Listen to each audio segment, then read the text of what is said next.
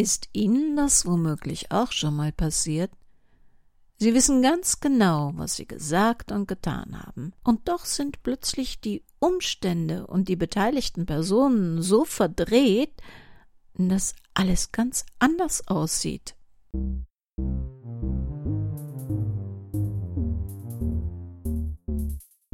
Willkommen in der Welt des Krimi-Kiosk und willkommen in der Welt von Henrietta Pazzo.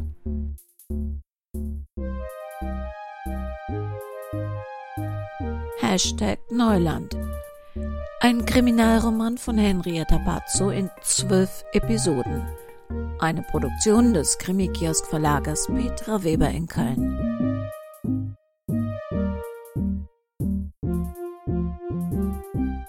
Sprecher heute Beate Eberstein und Petra Weber. Sie hören die elfte und vorletzte Episode.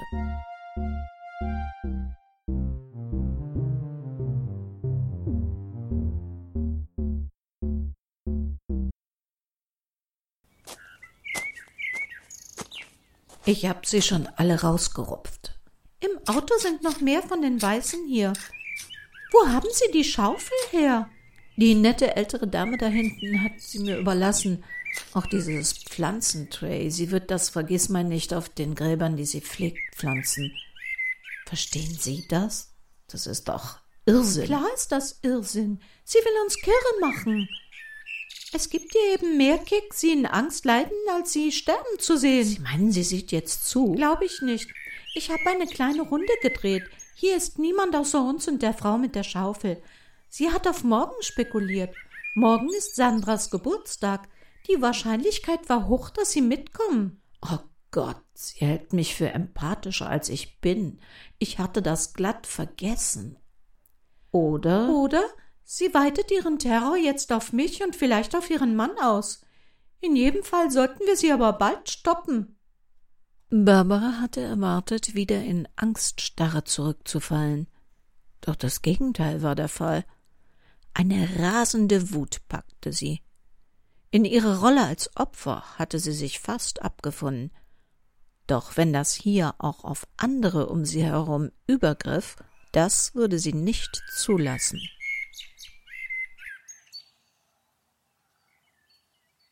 Benny Kaspers begriff die Welt nicht mehr. Das konnte doch nicht sein. Er war unschuldig. Da konnten doch die forensischen Beweise nicht das Gegenteil belegen. Wie ging das denn? Und dieser Anwalt, der glaubte ihm auch nicht. Herr Kaspers, Benny, ein Geständnis könnte sich mildernd auf Ihre Strafe auswirken. Es würde vor allem aber den Angehörigen Frieden geben. Stellen Sie sich doch mal vor, was das für eine Familie bedeutet, wenn Oma oder Opa nach Monaten wieder aus ihren Gräbern geholt würden. Strafmildernd? Wie sollte das bei fünffachem Mord aussehen? Da steht Sicherungsverwahrung doch sowieso im Raum. Oder sollte er sich freuen, in die Psychiatrie statt in den Knast zu kommen? Lieber unter Wahnsinnigen als unter Hochkriminellen? Was bitte war da milder? Oh, fuck! es sprach alles gegen ihn. Er war bei allen Toten in der Nacht im Dienst. Und dieses verfluchte Bewegungsprofil behauptet sogar, dass er immer exakt zwei bis drei Minuten vorher im Zimmer der Verstorbenen war. Ja, klar, das war so ein Ritual. Er hat nochmal angeklopft, gute Nacht gewünscht, nachgefragt, ob was gebraucht wurde, und wenn alles in Ordnung schien, ließ er die Leute durchschlafen falls nicht anders gewünscht oder erforderlich. Also, diese fünf, jetzt so im Rückblick.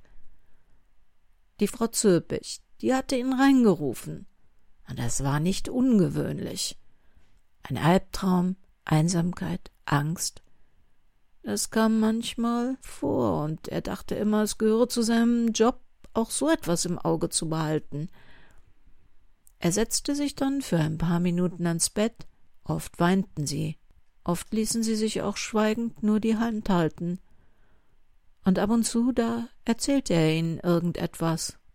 Es war egal was, von seiner Mutter, seinen Träumen, dem Garten vor dem Fenster, und sie hörten ihm schweigend zu, bis sie darüber einschliefen. Frau Zöpich hatte nach seiner Hand gegriffen, ihm ihren Brillantring hineingelegt und seine Hand wieder geschlossen. Noch bevor er protestieren konnte, hatte sie gemeint, er solle bitte nicht diskutieren. Er sei ein guter Junge und solle den Ring für Notfälle weglegen. Er hatte sie nicht mitten in der Nacht kränken wollen mit Sätzen wie Das darf ich gar nicht annehmen, Stattdessen wollte er ihr das Schmuckstück andern Tags mit einer Erklärung zusammen mit dem Frühstück zurückbringen. Ja, und da war es dann halt schon zu spät. Er hatte keine Gelegenheit mehr gehabt, den Ring zurückzulegen. Karin hatte ihn Gott sei Dank an sich genommen, als erste Gerüchte aufkamen, er könnte. Oh mein Gott, wenn sie ihn bei ihm gefunden hätten, nicht auszudenken, was die Polizei daraus konstruiert hätte. Jetzt brachte ihn auch seine Gutmütigkeit in Verdacht. Warum verstand denn keiner, dass er es nicht war? Ah, sogar seine Mutter. Es war ihr eine ganze Zeit lang gelungen, ihre Tränen zurückzuhalten, aber dann hab ich was falsch gemacht, hatte sie unter Tränen gefragt aber das hieß doch, dass sie ihn für schuldig hielt, oder? Es brach ihm das Herz, sie so zu sehen. Gleichzeitig machte es ihn wütend und verzweifelt.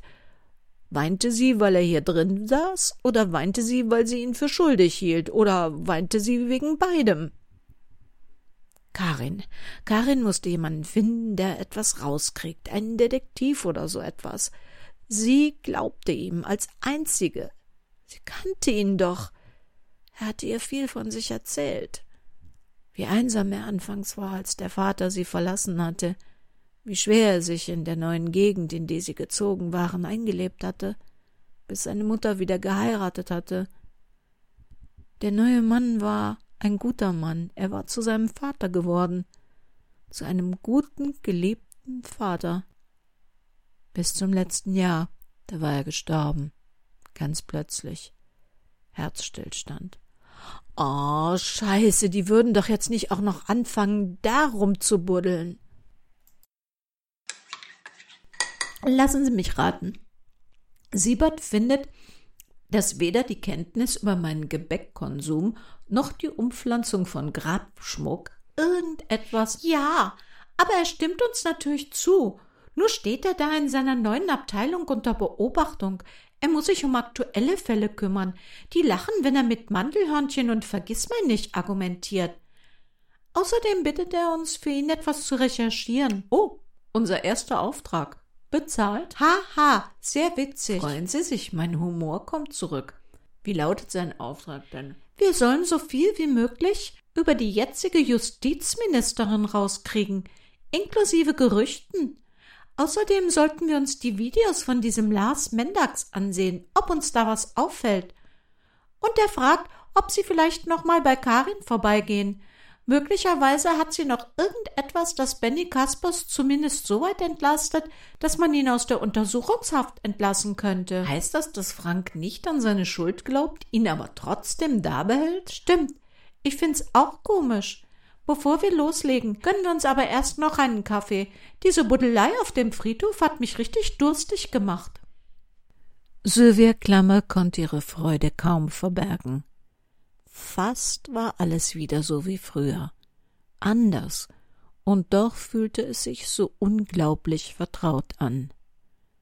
Barbara Manott war nicht mehr das ängstliche Opfer. Ihr alter Kampfgeist hatte sie gepackt. Ihr Körper ging wieder aufrecht. Der Kampf war noch nicht gewonnen, aber auch keineswegs verloren.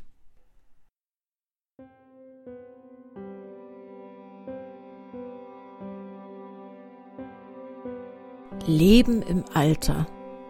Wie stellte man sich das vor? Seniorenheim. Oh Gott, das klang schon so. Vielleicht lieber eine Art WG? Ein Haus, so wie damals im Ginsterweg, als sie für die Organic Food. Ach Gott, ja. Aber das war ja auch nicht gut ausgegangen. Jeder wollte alt werden. Aber wer wollte alt sein? Und ab wann war man alt? Für einen Teenager war man mit dreißig alt. Ein siebzigjähriger fand eine vierzigjährige jung. Bruno zum Beispiel. Laut Personalausweis war er definitiv nicht mehr jung.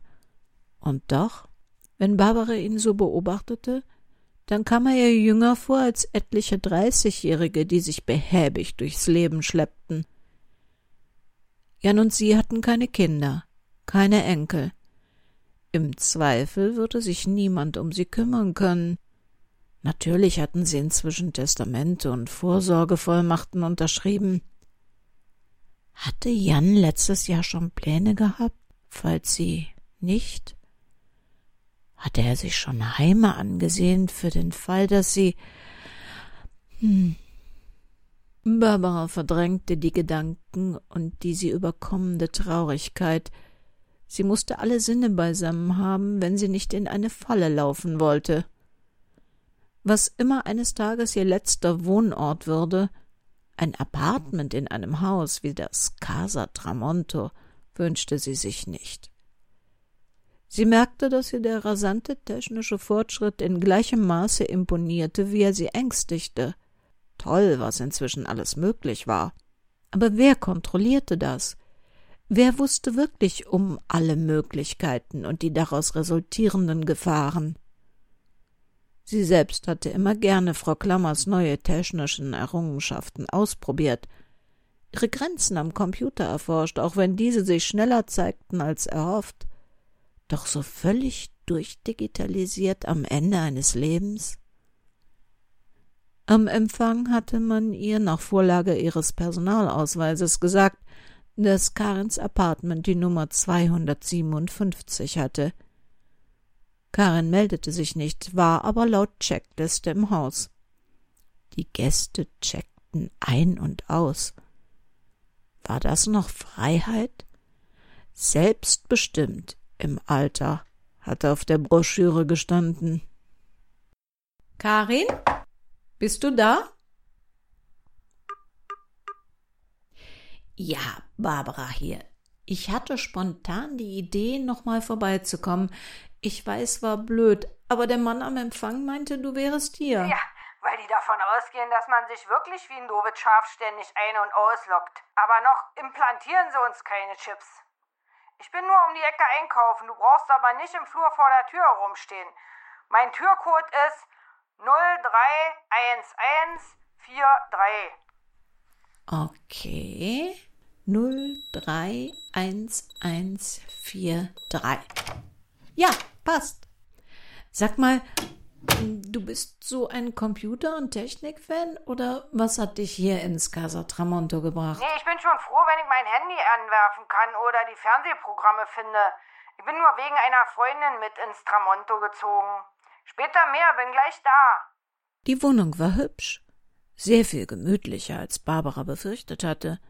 Nicht etwa, weil sie Karin keinen Geschmack zugetraut hätte, mehr weil dieses ganze Computerzeug sie in diesem Haus abtaunte.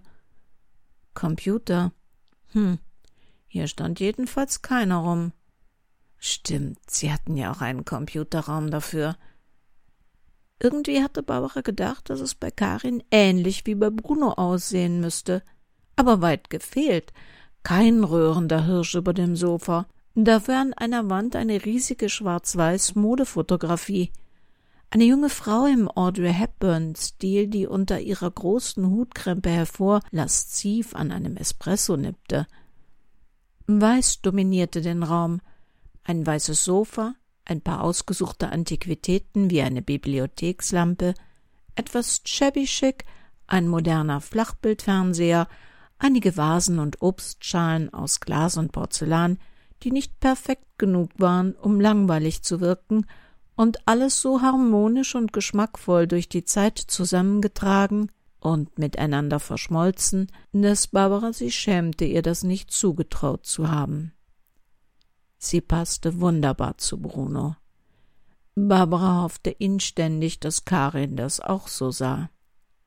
Fotos standen nur sehr wenige herum, zwei oder drei. Auf dem einen war sie wohl noch sehr jung, Karin in der Mitte, sehr ernst blickend, rechts eine Frau, die sie umarmte und, ja, fast wollte man sagen, verliebt ansah, links von ihr ein Mann, der, also der Mann, der kam Barbara bekannt vor. Sie kannte dieses Foto nicht, aber woher kannte sie bloß den Mann? Oh Gott, wenn sie Karin fragte, würde das wie Schnüffeln aussehen. Sie würde Bruno fragen. Der war doch mit Sicherheit schon mal hier gewesen.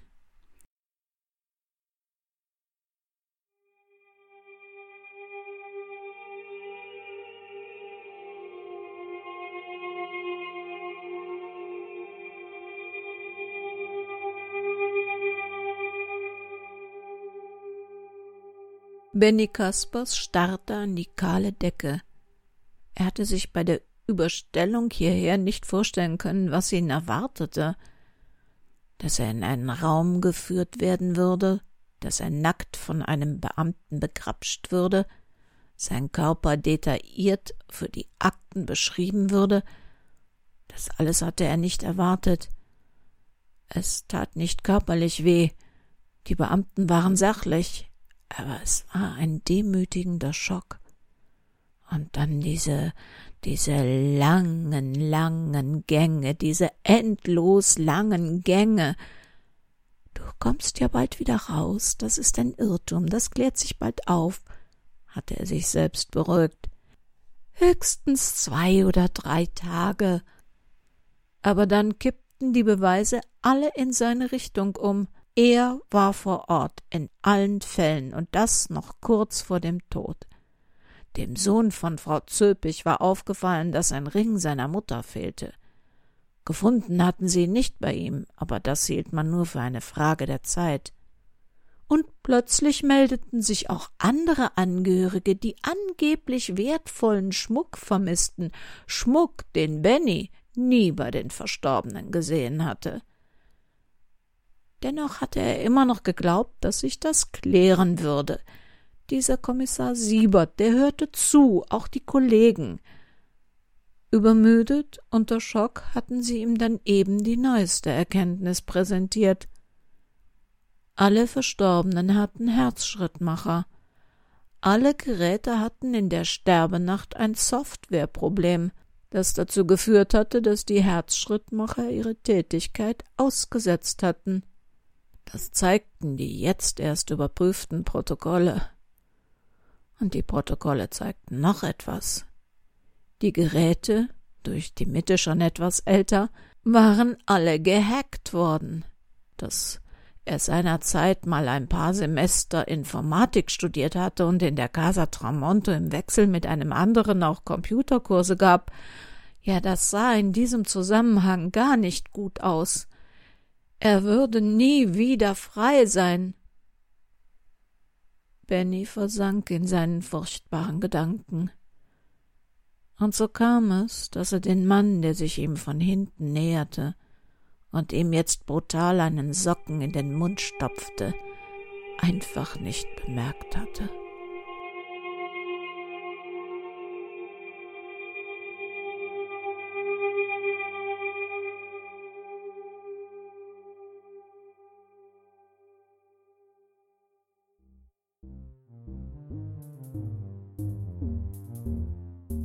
Also bei täglichen Podcast-Sendungen, da scheint die Zeit ja noch schneller zu rennen. Das war schon die vorletzte Folge. Wir hören uns morgen zur allerletzten, die wird ein bisschen länger. Nach wie vor können Sie Neuland auch bei uns kaufen und nach wie vor werden wir das auch unserem True Crime Projekt zuordnen.